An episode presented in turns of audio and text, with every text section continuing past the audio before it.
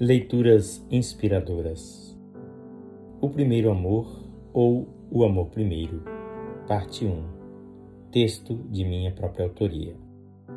Ao anjo da igreja em Éfeso, escreva: Estas são as palavras daquele que tem as sete estrelas em sua mão direita e anda entre os sete candelabros de ouro.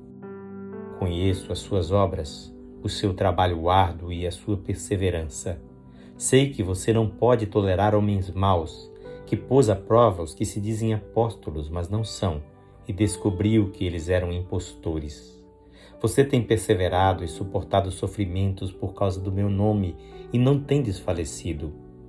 Contra você, porém, tenho isto: você abandonou o seu primeiro amor. Lembre-se de onde caiu, arrependa-se e pratique as obras que praticava no princípio. Se não se arrepender, virei a você e tirarei o seu candelabro do seu lugar. Mas há uma coisa a seu favor. Você odeia as práticas dos nicolaítas, como eu também as odeio. Aquele que tem ouvidos, ouça o que o Espírito diz às igrejas. Ao vencedor darei o direito de comer da árvore da vida que está no paraíso de Deus. Apocalipse 2, de 1 a 7 nova versão internacional. Quando você lê estas palavras, o que lhe vem à mente? Vou falar por mim.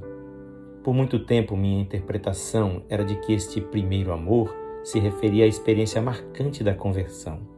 Eu pensava que esta expressão se referia à forte emoção que eu havia sentido, por vezes, nos primeiros tempos desde que entreguei minha vida a Jesus. Pensava que se referia à paixão por Jesus, uma paixão muito intensa que me levava muitas vezes às lágrimas e ao louvor, que me motivava a servi-lo.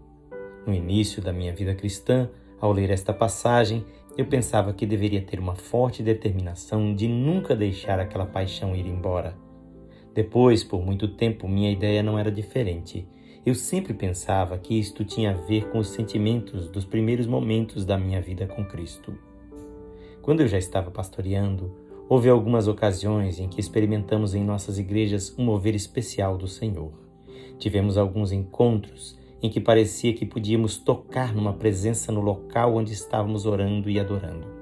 Lembro-me de alguns desses encontros em que eu estava sempre envolvido administrando e, portanto, tinha que providenciar alguns suprimentos durante o evento.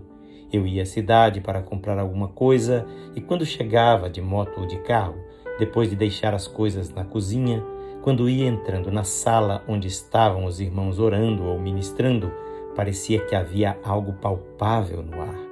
Muitos estavam chorando e clamando a Deus, e ao atravessar a porta, era como se eu atravessasse para outra dimensão. Imediatamente eu também me sentia quebrantado e ia às lágrimas. Eu vi muitas pessoas que choravam intensamente durante três dias sem parar. Às vezes eu também pensava que este quebrantamento e paixão significavam que as pessoas estavam encontrando o seu primeiro amor. Entretanto, me impressionou o fato de que algumas das pessoas que mais choraram voltaram aos velhos pecados menos de uma semana depois. Então, mais tarde, relendo este texto e examinando melhor o significado das palavras, vim a entendê-lo de um modo diferente. Na leitura de amanhã, vou contar para você o que vim a compreender.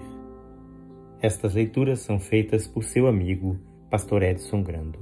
Que o Senhor Jesus abençoe ricamente a sua vida.